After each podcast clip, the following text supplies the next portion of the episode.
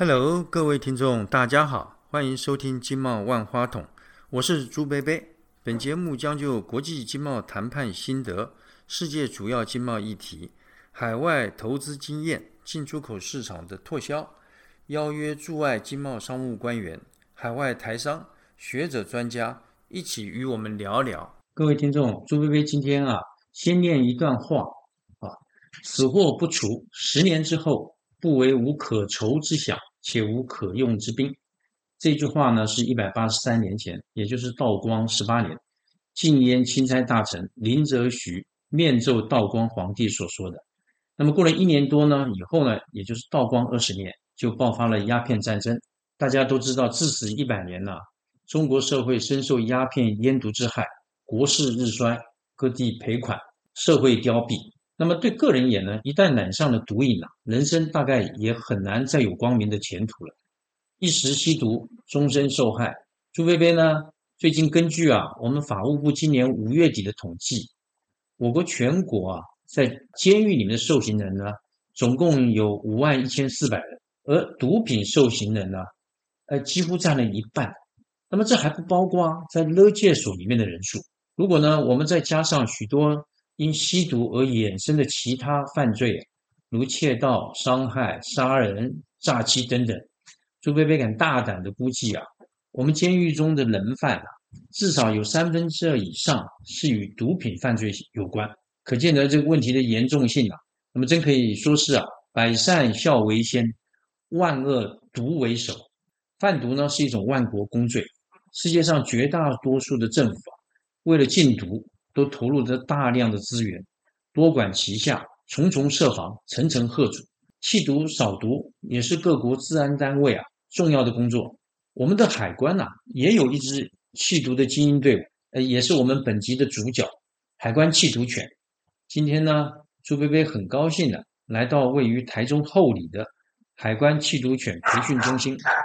访问那个我们海关啊这个弃毒犬训练中心的呃陈怡谦科长，还有我们这个全国首席，而且可能是唯一的一位。这个训练师吴俊生训练师，以及我们海关这个缉毒犬中心啊，也可以说是我们缉毒犬大学的校长哈，吴小华培育员。那我想请大家哈跟我们听众打声招呼。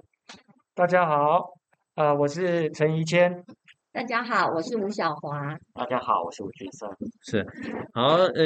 这个我们晓得哈，呃，我们这三位同仁哈，他可以说是我们全国哈。弃毒犬训练的权威了哈，那朱贝贝呢非常这个感动哈。那刚刚朱贝贝来的时候，曾经听到他们的呃工作的情形哈，这真是非常有这个热忱、牺牲奉献啊，为我们弃毒禁毒的事业哈，呃奉献非常多。今天我们这个能不能先请科座啊，您能不能呃先介绍一下我们这个海关缉毒犬队哈成立的背景？与它的这个历史，能不能跟我们听众啊，稍微分享一下？呃，这个海关成立这缉毒犬制度，要话说到民国八十九年的时候，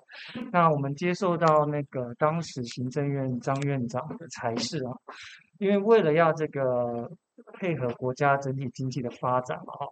那由于大家可以了解到，海关的税收是逐年的减少，所以目前呢，哦，海关的主要任务已经慢慢。从我们原本的财政功能转换成经济安全的功能，经过这个行政院长裁示之后呢，哦，我们要因应这个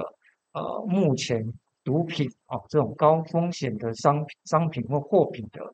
输出路哦做一个管控，所以我们在边境上必须要成立一些现代化的查气的机制。那这当然包括很多，那海关有蛮多的作为，那其中一个是利用各。说现代化的查气的工具哈，比如说大家可能耳熟能详就是是 X 光，这个大家在进出国境的时候都会发现到哈。那我们除了旅客 X 光、那货柜的大型的 X 光之外呢，我们还会另外发展就是我们的缉毒犬的制度。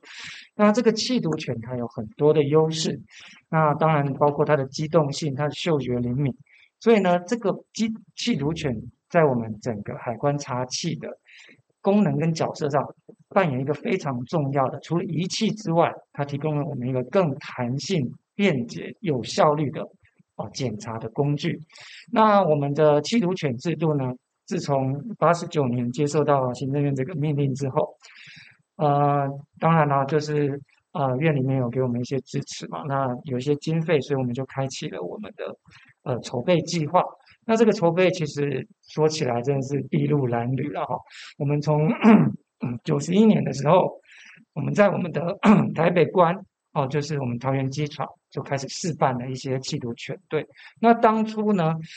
万事起头难嘛哈，所以就是不晓得哪一个国家是用了哪一种狗狗在边境去缉毒，所以我们多方去设法。那初步呢，我们就是利用采购的方式。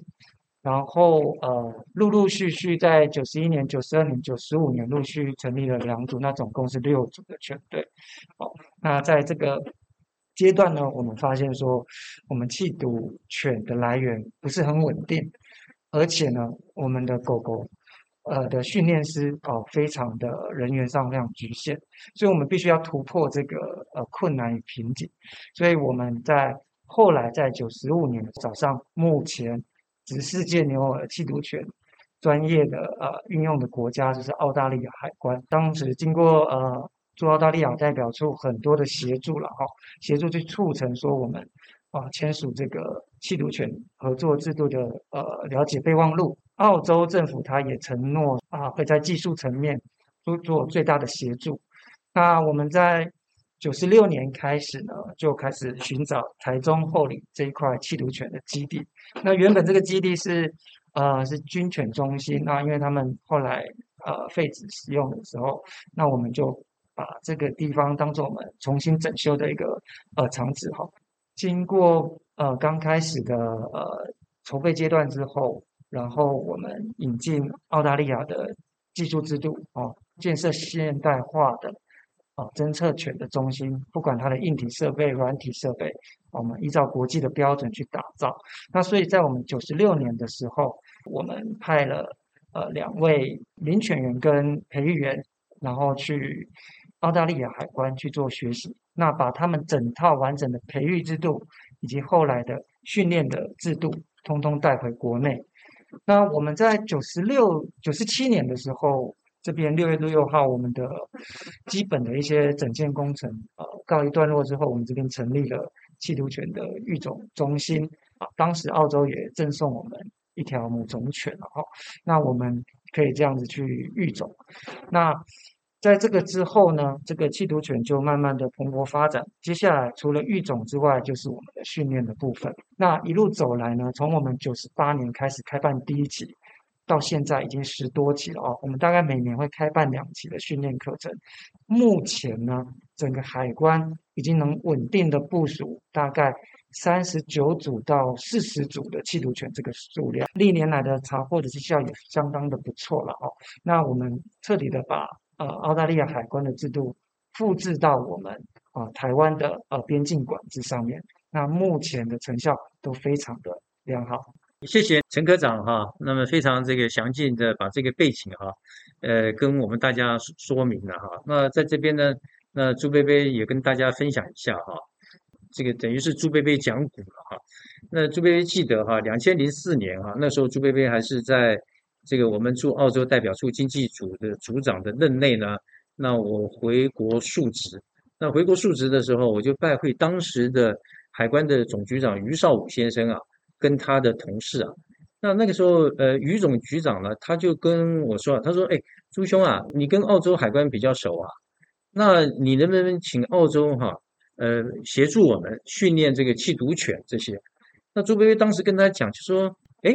这个我们海关不是跟美国跟日本哈海关哈这个合作很密切啊，那请他们训练不是更好吗？”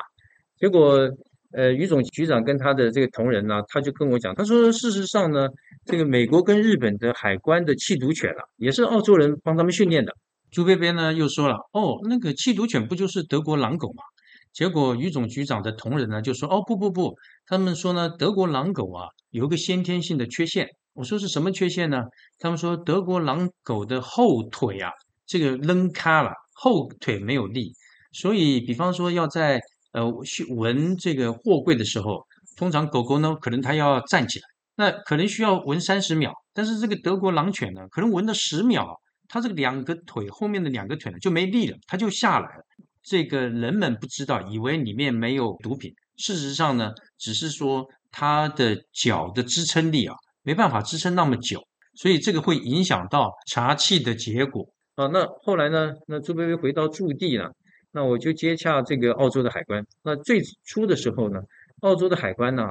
哎，他是反应很冷淡，他说我我这个我们双方并没有邦交啊，那为什么我们要来帮你的忙呢？啊？但是后来呢，那朱贝贝跟我们的经济组的同仁呢，那我们曾经锲而不舍哈，跟澳洲海关说明哈，说这个我们台湾是亚洲货柜的转运中心啊，尤其我们的高雄港，那我们相信哈，很多的货物哈，它会从呃这里哈再转到澳洲去，所以我们如果在这个地方呢，如果在缉毒方面有合作的话，对你澳洲的毒品的打击啊，也是呃有帮助的。同时间呢，那个时候我们经常三不五时啊，请澳洲海关参叙的时候，就跟他们简报，就是我们呃台湾的海关要建立缉毒犬制度这些规划。那所以呢，呃，澳洲人大概是觉得呃我我们哈可能是玩真的，呃非非常的认真，所以他当时呢就跟我们讲说，那我们呢先来这个呃同意啊，他们自己啊。派队啊，来台湾呢，先做一个评估啊。因为澳洲人他曾经跟跟我讲说，他们援助很多国家的海关的缉毒犬啊，事实上并不成功的。比方讲，他说像在印尼，印尼是澳洲最大、最靠近的，也是最重要的邻邦啊。他说那个印尼是穆斯林啊，回教徒，所以你用犬啊、狗去闻的话，因为回教徒呢，根据他们的呃教义啊，是他们认为狗是不洁的，因此。你就你用狗去闻他们的话，他会认为是一个很大的冒犯。那另外像南太国家呢，它因为一些法律的制度啊，使这个整个的这个弃毒犬呢，呃，这个弃毒的这个制度啊，不太容易成功。但是呢，他们来台湾做了一个评估，回去以后啊，他们对我说了哈，就说他们对于呃来台湾哈，印象非常深刻。他们还记得说，呃，当时的那个气查气处的，好像那个副处长叫刘明珠啊，副副处长跟他的同仁啊，他说真是盯着他们不放啊。这个白天啊去参观啊，晚上以后呢，马上检讨开会。那这种这个，他们可以深深的体会到哈，我们海关各级长官呢，对于要重建这个缉毒犬制度啊的这个决心啊，所以使得澳洲呢。他们对于来支援我们啊，他们也呃蛮有信心。因此呢，他们我记得他们提供了很多的呃技术方面的指导，包括像我们的这个缉毒犬中心的位置啊，他们都提供很多的这个建议。因为有一些大家也知道，在国外有一些毒枭哈，他们是这个犬哈缉毒犬哈为眼中钉啊，他们会来毒犬的，好把犬给它这个。毒死这样，所以我们缉毒犬中心的安全哈，呃也是要非常这个注意的。那同另外呢，还帮我们呢，澳洲也帮我们规划啊，这个犬只哈应该是怎么样的一个制度啊，从无到有应该是怎么样的呃建立，需要花多少的时间啊？是不是记得当我们的这个缉毒犬中心呃要成立的时候呢，澳洲呢，呃他还这呃赠送我们。呃，我记得有好几组，大概有四五组的这个，呃，这个已经训练好的缉毒犬。同时间呢，还有一只缉毒犬啊，是已经已经怀孕的母犬，所以它到台湾以后就可以这个产生产小小狗啊。这个是非常大的一个帮助了。尤其当时朱威也曾经跟他们讲说，啊，如果犬不够的话啊，我们可以去买吧。那当时呢，好像一只训练好的缉毒犬啊，大概要价大概要上百万。但是澳洲人跟我讲了一个哈，让我这个哎记得很清楚。他说这个不是钱的问题，即便你有钱呢，也不见得会买到好的缉毒犬，因为别人呢不会把好的犬哈拿出来卖的。我们对于澳洲这个呃给我们的协助啊，呃是非常的感谢，而且呢这些呢通通都是免费的。这个就是朱贝贝哈先做一个背景的分享。哎，科总，您刚刚讲到哈，说我们这个呃育犬中心哈，那么这些弃毒犬他们的绩效都很好。那您能不能跟呃我们听众大家稍微谈一下啊？呃，目前哈，我们弃毒犬队的呃这个大概呃全部的编制跟能量，以及它这个最近几年，那么弃毒成效件数大概是怎么样一个情形？好的，那缉毒犬的发展，其实大家要知道，这个是一个非常循序渐进的一个过程哈，不可能呃，如果母母母种犬生下来小 puppy 之后，小狗之后就可以马上做进行训练，它必须要经过一个很长的社会化的过程，那它必须要发展它很多的搜寻的技能，它才能够真正在职场上发挥它的功能。那我们这个建制计划呢？行政院呃赋予我们那个任务是九十七年到一百零一年，那这个阶段呢，我们的目标是培育三十五组的缉毒犬犬队。什么叫做一组缉毒犬队呢？就是一位领犬员再加上啊一只缉毒犬，那就组成了我们一组缉毒犬队。那九十七年到一百零一年，我们的目标是建制三十五组的缉毒犬队，那我们也如期的达成了。那在一百零一年之后呢，我们大概要历经一个发展的阶段啊，因为我们因应我们各关的缉毒的需求啊，不管是通关点缉毒的业务的成长啊，所以我们把这个数量提升到了。我们原本计划之前就呃预计想要规划到四十组的这个量能，那我们到了一百零八年、一百零九年大致上也部署到了四十只哦四十只缉毒犬，加上四十位领犬员。关于我们的缉毒的绩效，最近五年哈，一百零五年到一百零九年，其实我们缉毒犬队在我们的量能逐步提升之后，已经能够达到。弃获呃大大概六百七十件毒品案件，那总重高达七点二吨公吨的毒品，六百七十件左右，已经达到整个海关缉毒的三成左右，所以这个绩效是非常显著。耶，这个五年呃六百七十件，那平均你每一年呢，大概就有一百三四十件了哈，那也就是说你每两三天呐。呃，就可以破获一件的这个毒品案了，这个呃，实在是可以说这个成效非常的了不起啊。不过，科座您刚刚也有讲说，像我们现在的缉毒犬队啊，它有配在四个呃关口嘛？是是。那是不是说这四十头犬是平均每一个关口分分十只？这个部分应该是这样讲哈。其实，海关部署缉毒犬是呃会有依照风险管理的机制去做处置了哈。那我们会当然会按照一般通关的业务量先做一般的设定啊。比如说，像我们大概都知道我们的基隆港哦是最大呃是北部地区哦最多民生用品的进出口的。呃，区域跟港部嘛，所以这个部分，呃，因为民生必需品很多，所以我们当初成立的时候，我们发很多的全队是把它部署在呃基隆港这个部分。那所以呢，呃，接下来我们想到的是我们的空运的部分。那我们呃旅客旅运量最多的就是我们桃园国际机场。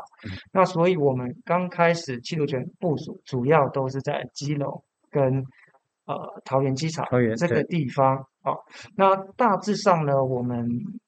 按照这个比例啊，如果我们差不多四十呃四十组这个全队的话，大概在这两个地区，我们要各部署十头上下。那目前可能陆续未来会越来越多的业务量跟旅客量，那这两个地区可能会部署超过十头以上。那目前桃园机场已经可能部署到了十三头左右。对，那其他像我们台中港，因为它的旅运量较少，所以我们大概部署的支数大概到五六头左右。那高雄港，所以我们大概部署的十多头的数量。了解。那那个接下来我们就谈谈我们缉毒呃毛小孩的这个呃每一天呐，他们这个生活工作的这个情形啊。比方讲，他们通常有没有说是每一天呃几点钟起床啦？那一天大概要吃多多少顿呢？那有没有做什么固定的，比方说体检？就是他他这个一天的呃生活啊，从早开始啊，他大概每一天的生活跟工作的情形，大概是一个怎么样的呃情情形？他有提到，哎，您那个这这是我们的这个首席哈，呃，全国可能是非常可以说是我们的国国宝了，首席训练师哈。吴俊生哈，哎，先生您来跟大家分享一下。哈，他有提到啊，一组犬呢是由一位领犬员搭配一只犬进行配对，然后进行去执行部署，所以每天的第一次，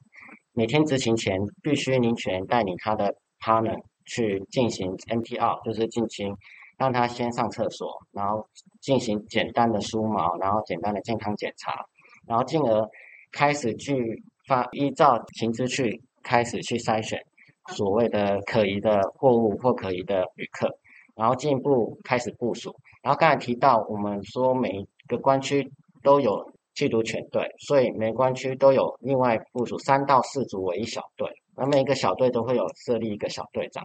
然后小队长就会分配今天的部署方向和部署位置，然后呢，呃，各个部署位置以后，然后各个呃领犬就依照训练，直接依照小队长的分配进行整天的工作，就会进行喂食的动作，就是啊，每天下班前就会照顾他，依照他的体格，呃，去安排他的饲料量，然后啊每个月都会安排，呃每个礼拜都会安排一次的运动，就是带狗跑步，然后每个呃每个月都会进行至少一次的洗狗的工作，这样子。所以狗是在这边，狗是每个月才洗澡一次。呃，一般来讲，因为狗是属于它呃毛发下有皮脂腺，它这些皮脂腺对狗是一个保护作用，所以我一般来讲，我们不能太常洗，而破坏它的这层保护的功能，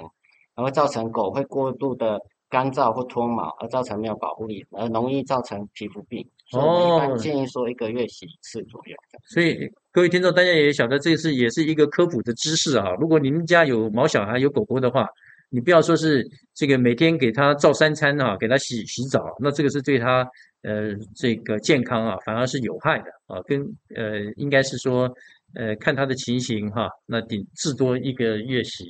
洗一次啊洗一次啊，理解理解。哦，那那个每一天我们这些狗狗都是要吃几次呢？诶，一般来讲，我们工作犬一般都是执勤完以后，哎，就是执行任务以后，下班的时候才会喂食它。为什么呢？因为在执行任务前，如果吃大量的饲料，会造成有些胃部的负担，有可能造成胃翻转的可能性。那胃翻转的其实是对狗而言是非常严重的，可能会严重到致死。所以一般来讲，我们都是工作完以后才会进行喂食的动作。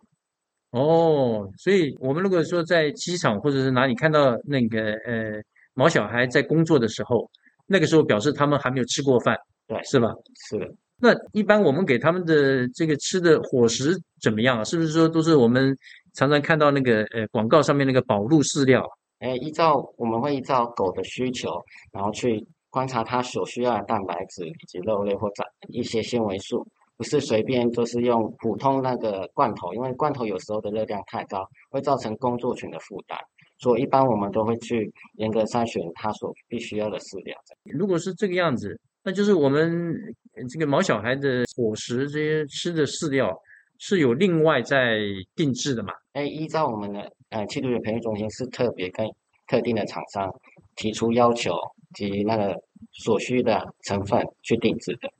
哦，所以这个还不是我们一般的，就是随便喂它一些饲料，都还是这些饲料都还是要经过，比方说里面的营养成分、热量成分，都还是经过呃相当的这个呃考究的。那个像您刚才讲，我们狗狗在关区工作的时候，它一天工作多久啊？还是说从早从早到晚工作八小时？一般来讲，我们依照政府部门执行权照照护管理规则说，我们一天不能呃一个礼拜不能超过四十小时，然后每次执行不能超过呃四小时。所以说，我们每一次的以目前我们各关的执行量来讲，每一组犬队每一次的执行大概三到十分钟左右为原则，然后每天的执行次数大概二到五次左右。所以其实嗯，看似说执勤的时间非常短暂，其实来比喻来讲，它是非常有效率的。像我们在机场执勤的时候，如果在搜查旅客范围的时候，大概十分钟就可以搜查到两百多位旅客。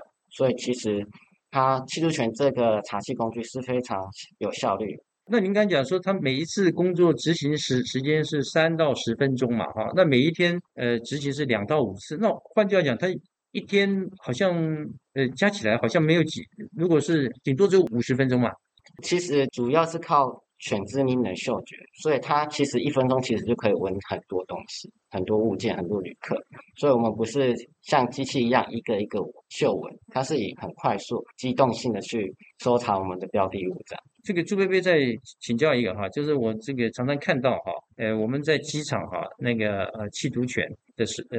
同仁呃领犬员带缉缉毒犬，他们几乎都是用跑的步，而而不是散步。那为什么他们都在在跑？会不会反而闻得不仔细啊？哎，这么说，我们挑选缉毒犬的时候，我们这其实是有挑选过，它是必须要具有天生的，就是狩猎本能，是非常对于我们的所谓的奖励物非常的喜爱。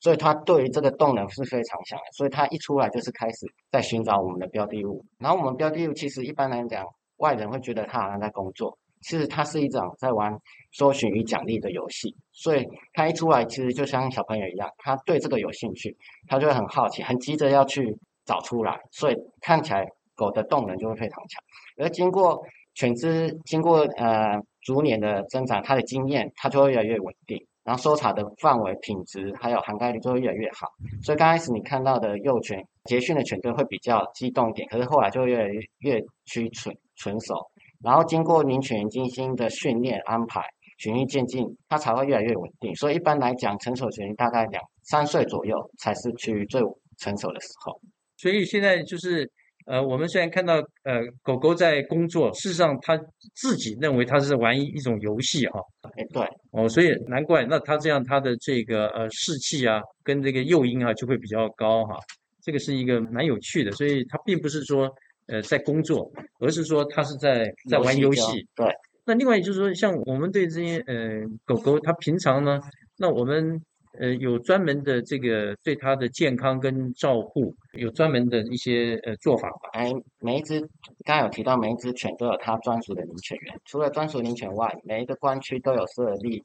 呃一位那个犬舍管理员，哎，会注意到犬舍环境啊，还有健康疫苗，还有整个防疫的流程，所以是另外一个保障。所以犬只的照护是在各关区是无语的。所以它这个这个我们。这个人类的朋友弃毒呃狗狗呃，事实上我们对它的健康的保护啊，也是非常的重视啊。那呃接下来就有一个问题喽，那要成为我们今天的主角哈，要成为呃弃毒犬，应该具备哪一些的呃，比方说体格的条件呐？要接受什么样的呃专业训练哦？或者他们需不需要通过什么样的考试啊？那你你要考试的话，它这个录取率是怎么样？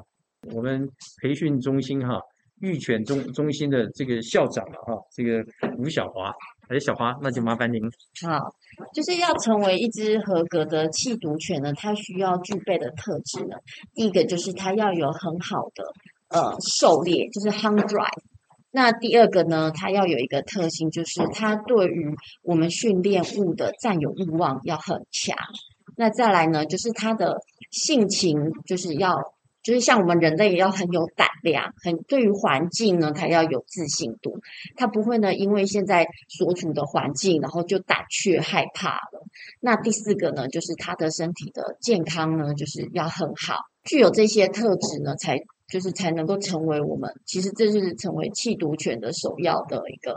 特质，需要具备这一些这样。那再来呢，就是呃，成为具有这些特质之后呢，我们就是。其实，因为这些就是这些特质要有的工作犬呢，在台湾其实这样的狗狗是不好找的，所以我们就是为什么我们海关呢会就是自自行培育呃做弃毒幼犬的一个繁殖，一最主要就是因为犬只难觅。那为了要解决这样的问题呢，我们就是就是仿效呃澳大利亚海关呢，就是自行培育幼犬。那并且呢，我们是使用拉布拉多的犬种，这些幼犬呢，它具有良好的遗传特性，有良好的遗呃基因的特质呢。那再搭配上后天呢，就是有寄养家庭制度的社会化训练，然后还有多元的一个发展。那经过这样的。一年的一个成熟的自信度的一个培养之后呢，那我们才会让这些狗狗呢，就是接着再进入了为期十三周的一个专业训练。那在这十三周当中呢，就是一个层层的一个考核。那都通顺利的通过毕业了之后呢，那狗狗呢才能够分发到各个关区，然后去成为一只弃毒犬。一般来说呢，就是从这样子整个的一个训成率来说呢，大约呢就是两成。那就像就是在各个国家先进国家来说呢，就是训成率我们跟其他国家是大致上是相同您的。您说所说的两成，就是说，如果它这一胎有十只狗的话，只有两只可以变成最后变成这个弃毒犬，弃毒犬，对所以这个录取率很低啊，非常严格。对，就啊是真的是很严，因为我们刚刚一直会强调说，会希望它是有这样的天性的，而不是我们人类一直去 push 它说 find it find it 去找去找，而是它本身很强的占有欲望，它本身很强很积极的想要去找到这个哦，标的物物的，它是是发自内心的喜欢的，所以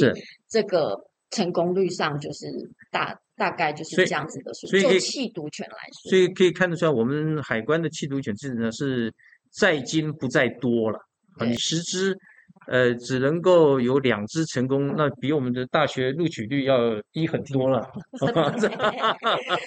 对。那那好，那那如果如果是这样的话，那是剩下的八只都跑去哪里了？嗯，就是所以我们呢，就是会到其他的，我们就会让其他的工作犬单位来挑选。所以我们这边会比较偏向是说，诶，是一个适性的发展。也许这只狗狗它不适合做弃毒犬，但是它适合去做搜救犬啊，适合去做检疫犬啊，就是比让它是符合它的天性、适性的去找到从工作中，然后去发挥它的才能的。对，所以像搜救犬，然后检疫犬或者是森林保育犬，哦，所以等于是呃适些才适所对，啊，这些外单位都也是会来我们中心，就是寻找适合的工作犬。那如果说，哎，真的都没有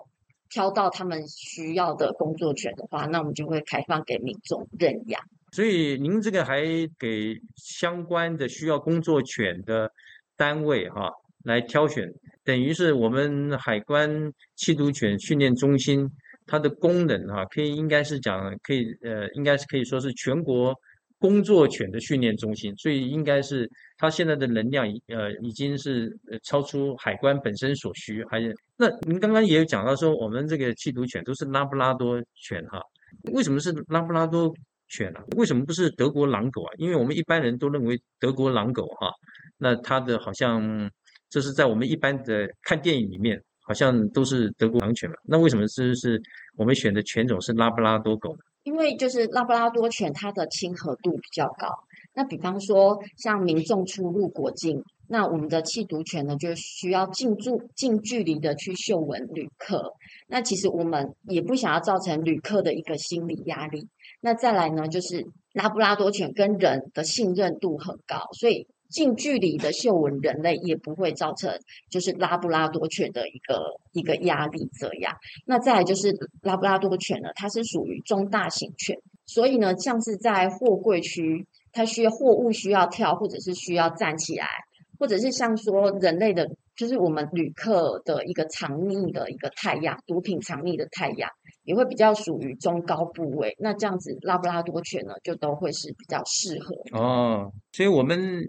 一般看到的，呃，机场常常看到那个花的那个米格鲁犬，它并不是是在嗅闻所谓的毒品嘛。不是它所要找的标的物呢，其实是像是呃呃肉干啊、水果啊，它哦找的是食物类的。那跟我们弃毒犬培训中心找的毒品，它其实是标的物要找的是不一样的。对，这里呢，朱贝贝在跟嗯、呃、大家哈分享一个哈，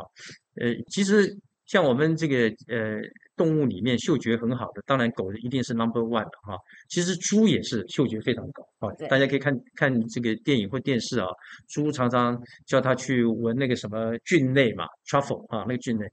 那呃，从前啊，在很那是很多年前了。事实上，这个澳洲哈、维多利亚州哈、他们的警察哈、在缉毒的时候，曾经哈、用过很短时时间是牵一只猪的，但是这个牵猪呢，后来呢，这个制度失败。这失败呢，并不是说猪不行，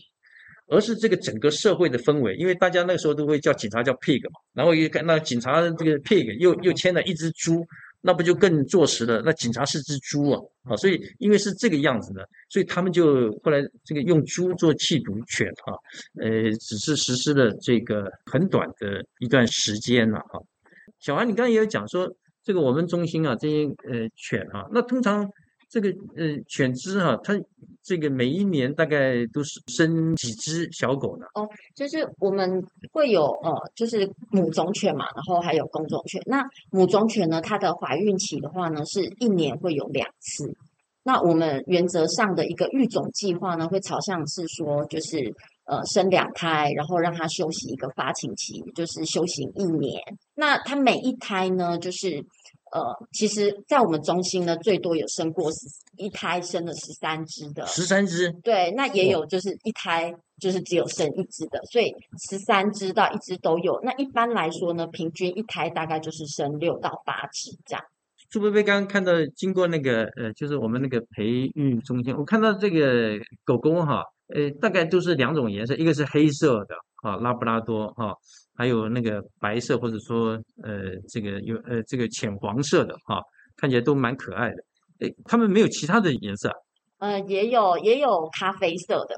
那咖啡色的几率就会比较少一点，因为一般来说黑色的拉布拉多它是显性。米色或是黄色，它是隐性。隐性对，那黑色呢？它又分分成完全显性或是半显性。所以其实我们的一个培育的目标呢，会是希望说它是有良好的工作特质的。所以我们就比较不会去在乎说它的颜色今天是黑色或者是黄色，会希望说它是一般外面可能会希望它是卖相好的黄色或是奶油色这样。那我们会以工作特质来做考量，所以假设今天是半显性的种犬的话呢，那其实剩下黑色的几率就是比较高的这样。所以黑色的犬是最正宗的，对，应该是这么讲嘛，哈，它它它是最最正宗。像那个其他除黑白还黄黄呃对黄咖啡咖啡咖啡色很少，对，咖啡色就很少这样。那像我们海关。这边的嗯也有咖啡色，那这基因呢是来自于就是美国的 TSA 的冷冻精液，对，那我们是做人工受精的一个配种，那所以我们就是这几年呢才有几只的呃咖啡色的幼犬，那最近呢就是也有一只成功就是咖啡色的气毒犬这样，那但是我们一般就不会用呃咖啡色来做种犬。因为在呃培育发展的过程，会发现说，哎，咖啡色的幼犬，它特质上、个性上会比较敏感，对，所以我们就比较少就是用呃咖啡色来做种犬。各位听众，这个也是一个非常难得的科普知识哈，所以您下次看到这个呃有咖啡色的拉布拉多犬的时候哈，它可能是呃可能是呃几百只里面才有一只嘛。所以，但是呢，大家也会可能要晓得，就是假如你以工作的角度来看，遗传最好的是应该是黑色的。那呃，您这个能不能刚刚有谈到说是除了在呃中心以外哈，呃，我看那个培训中心里面很小的这个 puppy，这个小刚刚生出来的小狗，给它住的那个地方好像乱七八糟的，里面也有什么楼梯喽。也有什么呃人这个穿的衣服啦？那这个这是什么原因啊？哦，就是我们会在幼犬的一个发展过程，其实幼犬的这个阶段，我我都会比喻说，就像是在幼稚园的这个阶段。那在幼稚园的这个阶段呢，我们会尽量的去呃模拟它未来工作的场合会有的一些设施，比方说刚看到那个呃 mesh stair，就是网状的一些设施，然后。会有阶梯，呃，阶梯高高低低的，然后会有假人，或者是我们会会呃用风筝，就是会或是雨衣会飘动的，那会让幼犬去做一个视觉上的刺激，然后也会去适应说未来它的工作环境会遇到的一个像是人类啊，像是旅客很多穿着各式各样衣服的。旅客进出我们的国境，都在他的生活当中，从小就在他的生活当中，让他潜移默化的去适应。哦，刚刚科长也有说，呃，除了在这边有这个训呃这个培育的中心以外，还有一些寄养的家庭，所以我们呃寄养的家庭，那他是应该是怎么样的资格，你看你才可以呃作为这个寄养家庭？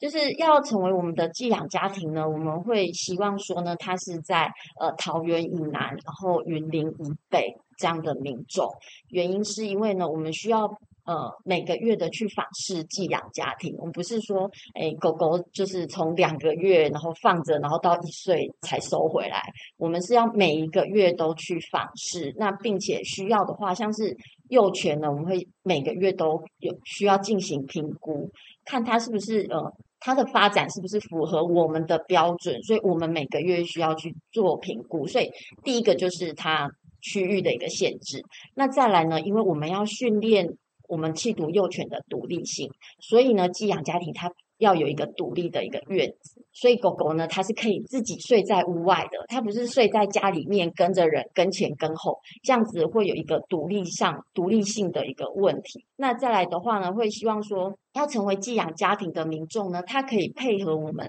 弃毒犬培训中心做一些社会化的训练，就是带着狗狗呢到卖场啊、学校啊、热闹的街道啊，然后去接触不同的噪音，然后接触不同的人类。然后去接触不同的环境、突发的状况、气味，让这一些社会化训练呢，让他逐渐的去增加他的自信度，还有适应力。其实一整个气毒犬的一个发展过程，在一岁之前，它成熟之前呢，它整个的自信度、适应力的发展是很重要的。哦，所以并不是说这个就给它放牛吃草，而 而是我们还有定期的去评估哈，所以这个是蛮。呃，严完善严密的一套制度啊。那朱贝贝哈，记得哈，我我从前在澳洲工作的时候啊，我的那个呃同事啊，也就是那个当时的这个我们弃毒犬制度的这个啊合双方合作的一个承办人啊，那个杨秘书哈，他他当时呢，他就领养了一只小的那个澳洲的小弃毒犬啊，他当做寄养家庭。呃，寄养家庭完了以后，那那个狗大概是两个两个多月啊，然后到了十一个月。呃，这一段期间在他家，后来呢，又过了大概两年多。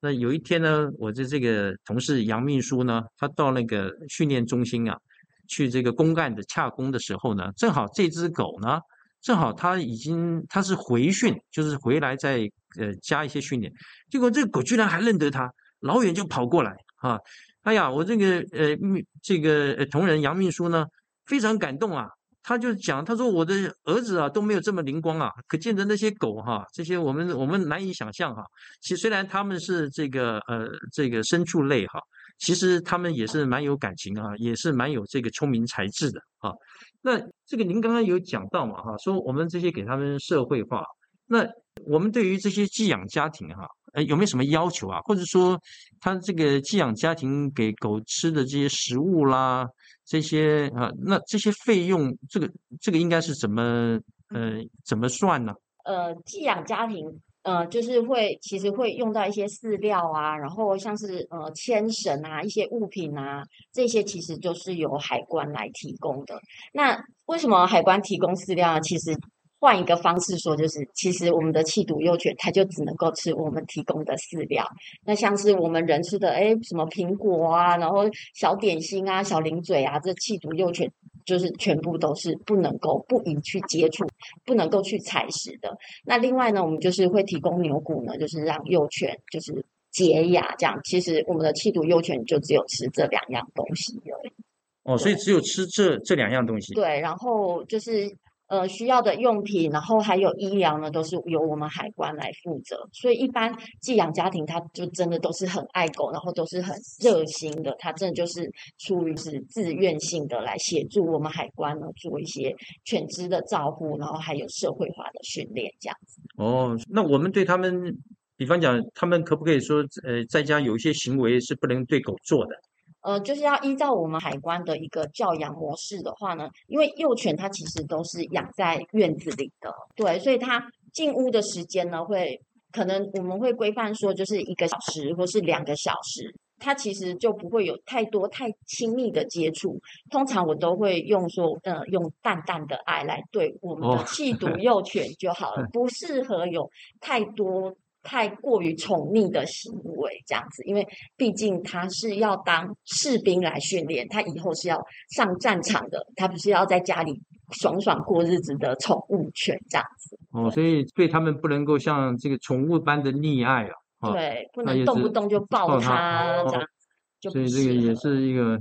这个严格的教育了。那呃，像这些呃要成为寄养家庭，那海关有没有呃，如果我们一般的呃有资格的民众想成为寄养家庭哈，那有没有什么呃资料或者说站或者脸书我们可以看的，我们可以知道的？嗯，有啊，就是呃，其实，在 Google 你就打弃毒犬，然后再打寄养家庭这两个关键字，然后就会跳出我们的寄养家庭申请书。那程序上呢，就是呃提出申请书，我们有一个初步的审核之后呢，那这初步审核通过了，那我们接着就会有我们的培育员，就是到府上呢去做环境勘察，看说现在的环境我们需要做怎么样的调整那，会狗狗来这边寄养。会是安全的。那我们做一个环境勘察也都通过了之后呢，那就可以正式的成为我们的寄养家庭了。哦，谢谢谢谢您，各位听众啊，那这个今天哈，呃，因为限于时间哈，那对于我们这个呃寄读毛小孩哈，他们呃工作以后，他们的这个生活的发展，比方讲，他们大概是什么时候几岁呃退休呢？那退休的生活要怎么样的安排咯？还有这个我们这个缉毒犬呃海关的缉毒犬制度哈。那对于社会的一些贡献，那等等等呢，那就请大家呢听下回分解。好，那我们今天呢下课喽。